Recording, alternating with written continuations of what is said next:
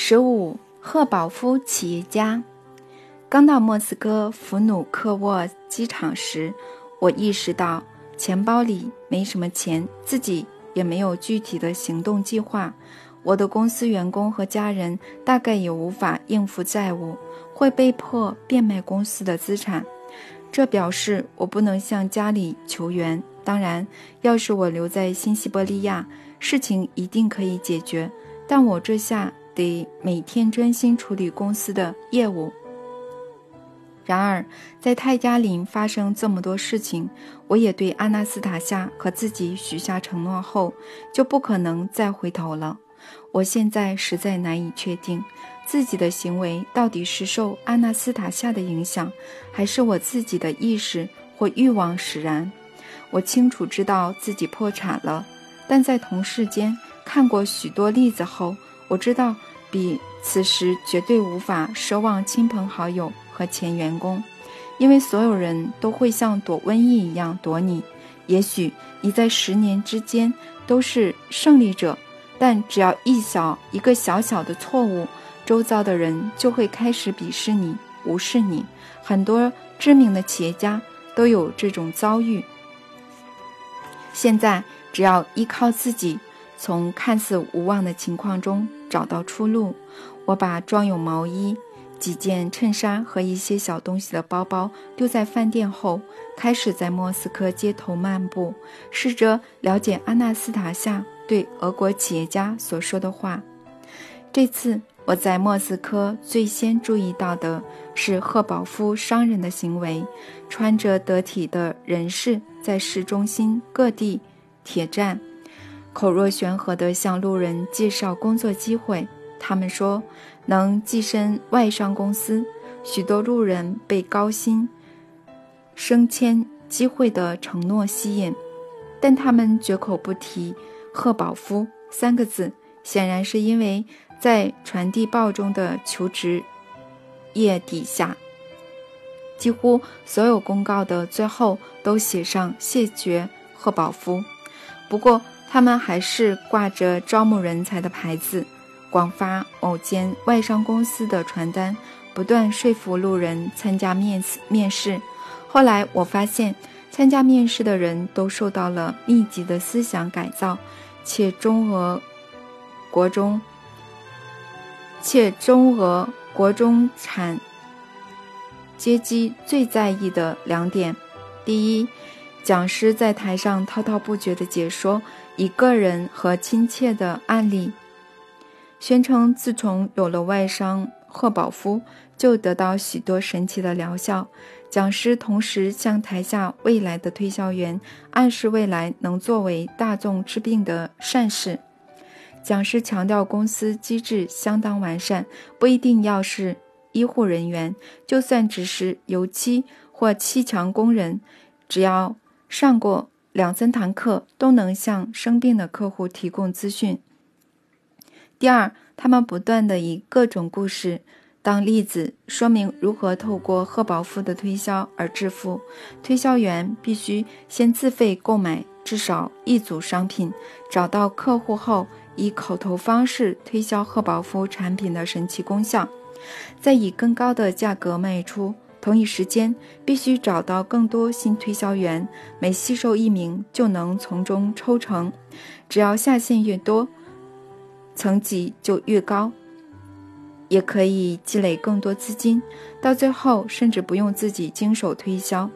身为企业家的我，马上就明白，钱虽如黄金雨般倾泻而下，却都落在金字塔顶端与周遭同伴上。整条长长的推销链分成多个所谓的层级，运作全靠各层级标高售售价。最后，在全部由最末端相信产品有神奇功效的消费者买单，价格有时会提高十二倍之多。为数众多的推销员凭着一张嘴，举出自身成功的案例，说服俄国人相信赫宝夫的神奇功效，让推销体制得以不断运作。在这个体制之下，甚至连炉子的。炉灰都能贩售。倘若有人表示灰烬没有效用，他们就会声称消费者未确实依照指示或特殊方法使用。这种体制在我国尤其见效，因为我们总认为口耳相传才能获得可靠的资讯，而不去相信官方管道。讨论赫宝夫对人体是好是坏，其实没有意义，这得讲上很久的时间。只有一件事。我相当肯定，推销员在讨论自家产品功效时总是特别激昂，但只要发现你身上没有赚头时，这份激昂便会随之消失。这时候就会听到很多反例，像是这种垃圾东西。这样的推销体制是由西方发明并管理。引诱着许多失业的俄国人，但这并不是我们俄国的企业。接下来，我要再讲另一项西方商人的噱头。十六，到夏威夷免费度假。走在人来人往的莫斯科里，有位举止优雅、偶尔带着口音的年轻人，请你留步，彬彬有礼地请你参加某个外商公司的发言会。你将会有保留席，还可以免费参加抽奖，有机会赢得金表或免费的夏威夷之旅。你大可放心，旅程真的免费。但不要忘了，俗话说得好，只有捕鼠器上会有免费的启示。不难理解这种捕鼠器是怎么运作的。其实，你免费获得的是住在豪华别墅的机会。你在抵达之后。会发现，实际虽然与传单的照片相符，但机票、餐饮及其他服务都得自费。住了几天后，你就会发现，这种免费住宿比起完全自费到价格相近的度假村还贵上许多。背后的道理很简单：你免费住宿的费用。全都转嫁到一系列的服务与餐饮上。除此之外，这些费用会用来支付街上年轻中介的薪水。所谓免费的发表会，发给你的传单，也变成了公司的利润。当然，这对有钱人来说不算什么，大概只会有被愚弄的不快感。可怕的是，我们财产不多的俄国中阶。中产阶级为了度假存了整整一年的钱，最后却落入此等骗局。他们选择不去探望母亲，不去国内其他度假村，而是把积蓄都给了国外这些聪明人，自己像个笨蛋一样，在专为笨蛋设计的别墅里待上两个礼拜。各位海外的先生，你们怎能这样不尊重我们呢？我看着满是舶来品的贩卖亭，就连水也是进口的，这让我想起自己的轮船上也是一样。但那时从未细想背后有什么含义。我在广播上听到品质可疑的鸡腿已流遍全国，市面上还有标榜有益健康且富含矿物质的精美瓶装水，其实根本就是自来水。还添加了可疑的物质。我看到不计其数的招牌写着“吃热狗提神”，乍看还以为整个莫斯科和俄罗斯都把这种橡胶香肠当成国民料理。那时我心里想着：为什么我以前从未注意过呢？我还记得在经济重建之初，我们是如何毕恭毕敬地接见外商，安排他们坐上我的轮船。沿着鄂毕河进行商务考察，还有西伯利亚的企业家尽一切所能帮忙招待。当然，不能对外商以偏以偏概全。但我们最后到底获得了什么呢？所以啊，俄罗斯的企业家，你们又在哪里呢？你们才是应该让我们国家富强的人呀！十七。经济重建之初，经济重建之初，政府颁布了第一条有关苏联合作组织的法令，仿佛是在鼓励大家采取行动。许多年轻人，还有不怎么年轻却生龙活虎活虎的人，真的想真的为自己和国家做点什么，一副要上战场的样子。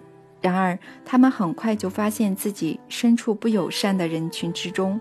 旁人大喊着：“打倒他们，这些无耻的资产阶级！我们的努力到底是为了什么？”尽管首批企业家大多都不分尽昼夜的劳动，付出大量的精力，更展现聪明才智，冒着可能失败的风险，却从来没有人对他们说过谢谢。就连最微不足道的扶持，也仅能依靠彼此之间的联系与互动。当时，我脑中凭空出现了成立苏联合作组织联盟的想法。我和阿尔乔姆·塔拉索夫等人号召，共同组织了这个由首批企业家组成的联盟。当时，我们大部分都是共产共产党员。在第一届企业家大会上，我获选为当小组秘书。我试着向苏联中央委员会的督导科洛索夫斯基解释，在这种人人喊打的气氛之下，企业家真的是举步维艰，因此需要他们道义上的支持。然而，我很快就意识到，我们要面对的不只是老百姓的敌意。还有大小官员的骚扰，中央委员会的高层因为害怕失去民心，不可能公开声援我们。况且他们的权力早就不如以大不如以前。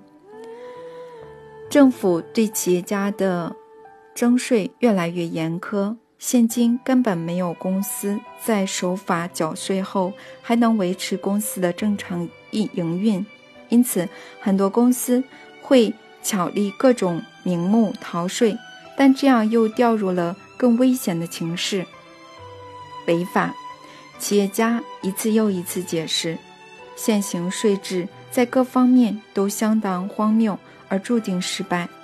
这种税制理所当然不会成功，因为制定者比所有人都明白。要缴清税金，简直是天方夜谭。不过，他们就是故意如此，为了什么呢？为了权力，为了敲竹杠。任何公司只要一露出马脚，就可能马上遭到税务机关或警察取缔，最终被弄得灰飞烟灭。我觉得自己对不住重建时期的首批企业家。以及俄国现在的商人，所以决定在能力范围之内为他们做点什么。我去了一趟俄罗斯企业家与合作组织的联盟，联盟主席团的本部还在，但很多办公室都已人去楼空。季洪诺夫在一年半前去世，接着我又得知俄罗斯商业圆。圆桌会议的主席伊凡·齐维里季和秘书在半年前惨遭毒害。塔拉索夫离开了联盟，成员数量也随之锐减。还好，联盟仅剩的三位人员之中，有人认为我，所以有人认识我，所以应我要求提供了一间办公室，里头配备了两只电话、一部电脑和。传真机，联盟已经没有活动筹办的经费，因此什么都必须自己来。为了节省时间和饭店费用，我甚至就在办公室里过夜。早上六点在清肃工进门时起床，清洁工进门时起床，办公室里没有了电视。让我可以工作到半夜。从舒适的仓，呃，仓房、船上，只要一通电话，就会有人送上各种餐饮。到不适合居住的办公室，这样的生活条件巨变完全没有难倒我，反而让我更能专心工作。我反复思量后，草拟了企业家结社的章程，并且写了一封一封封号召信，利用不会忙碌忙线的早晨，传真至各家企业。我透过报纸广告。与随机拜访等多种途径，在莫斯科的各行各业中找到了几位认同企业家结社的精神的秘书，其中包括三位莫斯科的大学生。一开始，安东·尼古拉伊金先来，原本是要修理坏掉的电脑，但在得知结社的工作后，也把朋友带来了。阿尔乔姆、谢洛夫、谢洛诺夫和阿列克谢诺维奇科夫，他们开始编写电子版俄罗斯黄金名册，制作高专业水准的电脑程序。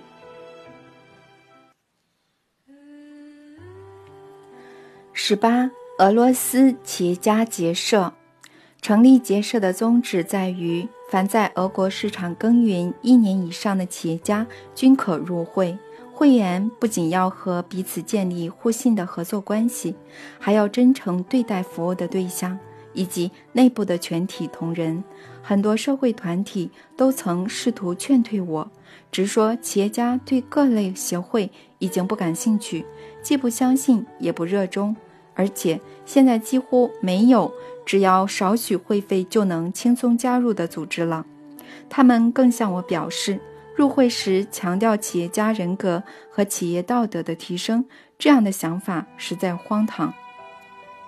我的旧识塔拉索夫得知我人在莫斯科，并了解我的计划之后，决定参加其中一场圆桌会议。他加入了文件撰写的行列，亲自写信号召俄国的企业家。他更拿出数千元制作精美的文宣，准备在小型企业代表大会上发放。然而，大会的主办单位决议不让我们发放结社的文宣，想必是害怕来自我方的竞争吧。于是，几位秘书和学生站在俄罗斯饭店的门口附近，试图将文宣资料夹发送给各代表。他们不畏寒冷地坚守岗位，警察却认为他们在进行不法交易，而进行驱离。最后，塔拉索夫还是把文宣资料夹进夹带进了克里姆林宫，只可惜带的数量不多。我们满心期待的行动落空了，组织结社几乎成为遥不可及的目标。我们遇到了难关，只有一成的收。只有一成的收件者认同我们的理念，因此，如果要让全国各地的企业家了解结社的组织行动、宗旨和架构，就得耗费大量的印刷费与邮资。可是我们没有这么多钱。联盟因为没有其他收入来源，所以得将收到的部分会费挪用为办公室租金，而且联盟。看到我们遇到阻碍后，竟无视当初企业家的会费是以结社的名义收取，就擅自中断了结社组织的预算。联盟把企业家的会费都花在总务支出，接着又开始迟发结社秘书的薪水。最后，我不得不离开联盟，将第二台电脑留在原处，那是用结社企业家的资金购买的。怎么会这样？学生百思不解。许多电脑程式可都是他们自费完成。按照这个会费团体的组织章程，我们在做的工作本应是他们该完成的。现在他们却把我们当成租户，将企业家视如弊徒。联盟则对此表示：“你们得缴交租金。”我和剩下的几位秘书想继续企业家联盟的工作，情况却再度重演。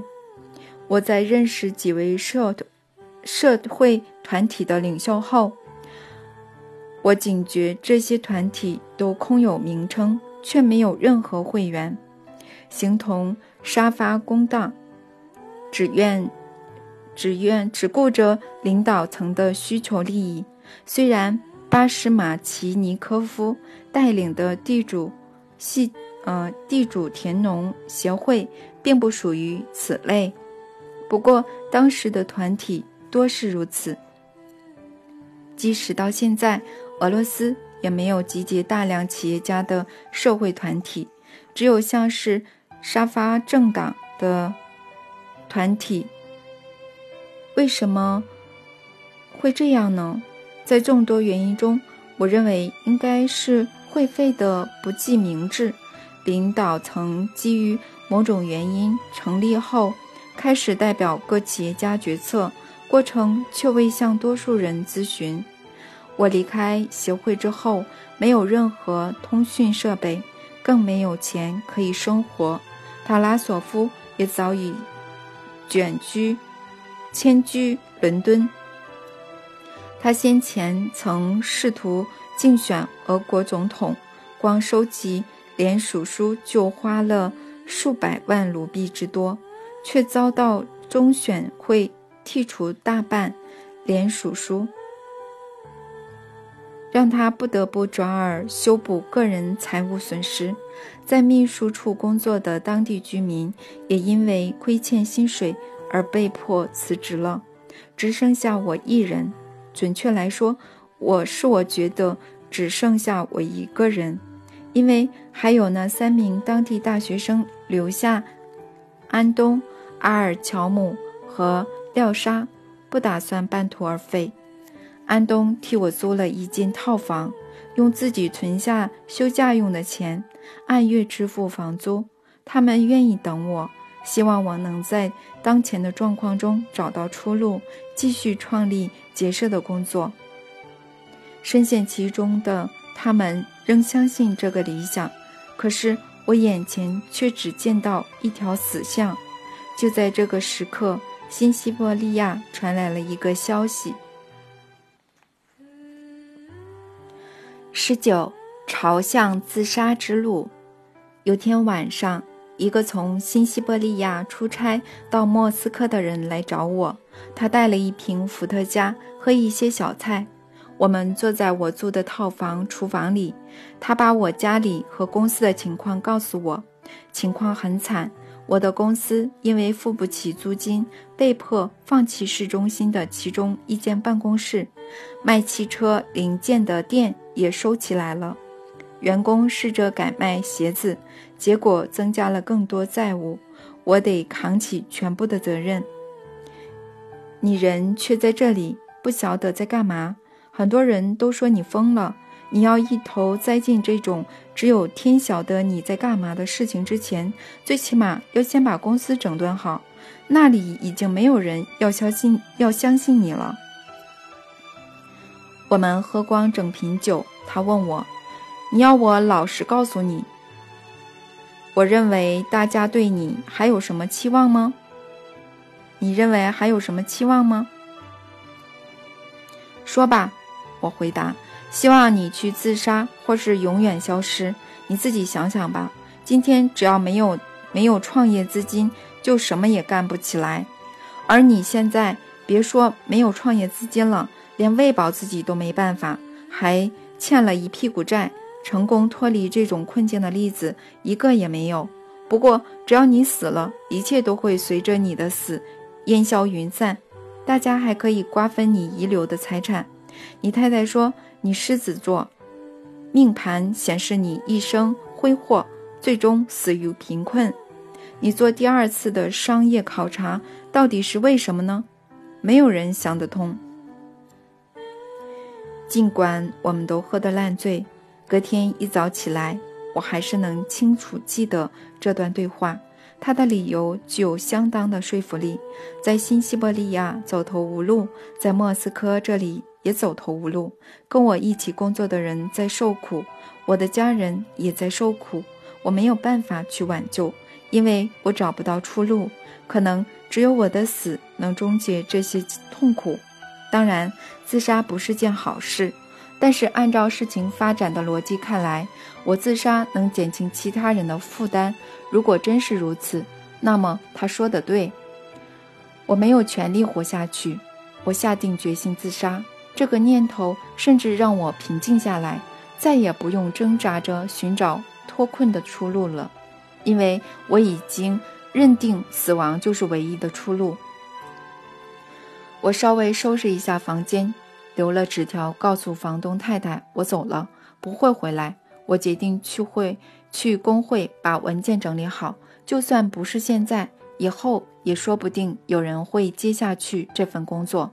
只是我连。卖毒药、买毒药的钱都没有，要用什么方法自杀呢？后来我想到，要让人看不出来是自杀，我可以假装去游泳，假装自己是那些赶在冰天雪地里冬泳的人，潜到洞里，然后溺死在里面。我出发了，但是在普希金地铁站的通道里。我突然听见了熟悉的旋律，两个女孩在拉提琴，她们前面放了打开的琴盒，路人会往里头去丢钱，很多音乐家会像这样在地铁间捡点小钱，赚点小钱。不过这两个女孩，她们的提琴在人来人往的喧闹声。与列车行驶轰隆隆的声音、飘扬的旋律，让很多人放慢了脚步。我也瞬间停下脚步。小提琴的弓正拉着阿纳斯塔夏在森林里哼唱的旋律。当时我在森林，请阿纳斯塔夏唱一首他自己的歌，一首我没听过的歌。于是我听到这首独特、奇妙、迷人、没有歌词的歌。一开头，阿纳斯塔夏发出出生婴儿般的啼叫，接着转为细柔亲密的声音。他站在树下，双手贴在胸前，像是在用歌声呵护、抚慰着小小的婴儿，并诉说着些什么。这无比温柔的歌声使周围的一切都静下来，仔细地聆听。接着，阿纳斯塔夏仿佛因为小婴儿醒过来而欣喜。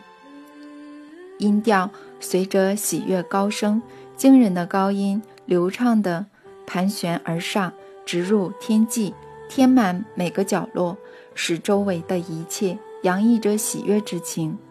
我问这两个女孩：“你们刚刚演奏的是？”她们互看一眼，其中一个女孩说：“我刚才是即兴。”另一个女孩接着说：“我中间加进来，跟着她一起即兴。”在这里，莫斯科全心全意组织友善企业家结社的我，已把这当成我生命此刻最重要的目的目标。很少想起阿纳斯塔夏，却在我生命的最后一天，仿佛诀别一般，它使我想起了他的存在。请再演奏一次跟刚刚一样的东西，拜托！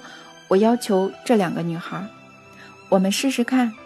较年长的回答：“我站在地铁的通道，聆听着令人陶醉的小提琴声，回想起泰加林的林间空地，想着阿纳斯塔夏，阿纳斯塔夏，要完成你在真实生活中设想的一切，真是太难了。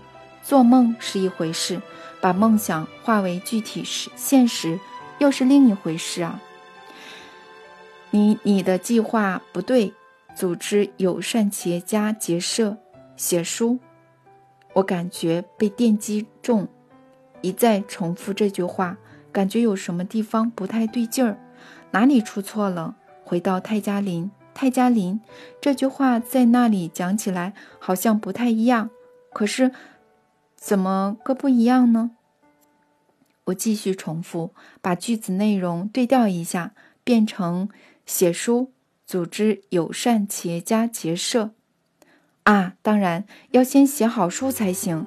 这本书理应可以解决我所有的问题，更重要的是可以把结社的讯息传递出去。唉，已经浪费了多少时间，还把自己的人生搞得这么复杂。好了，没关系，我会马上行动。至少现在该怎么行动很清楚了。当然，对一个不会写书的人来说，写一本书，而且还要有人愿意读，是很困难的任务。但阿纳斯塔夏相信会成功，他一直说服我写。好吧，试试看，一定要试试看，坚持到最后才知道。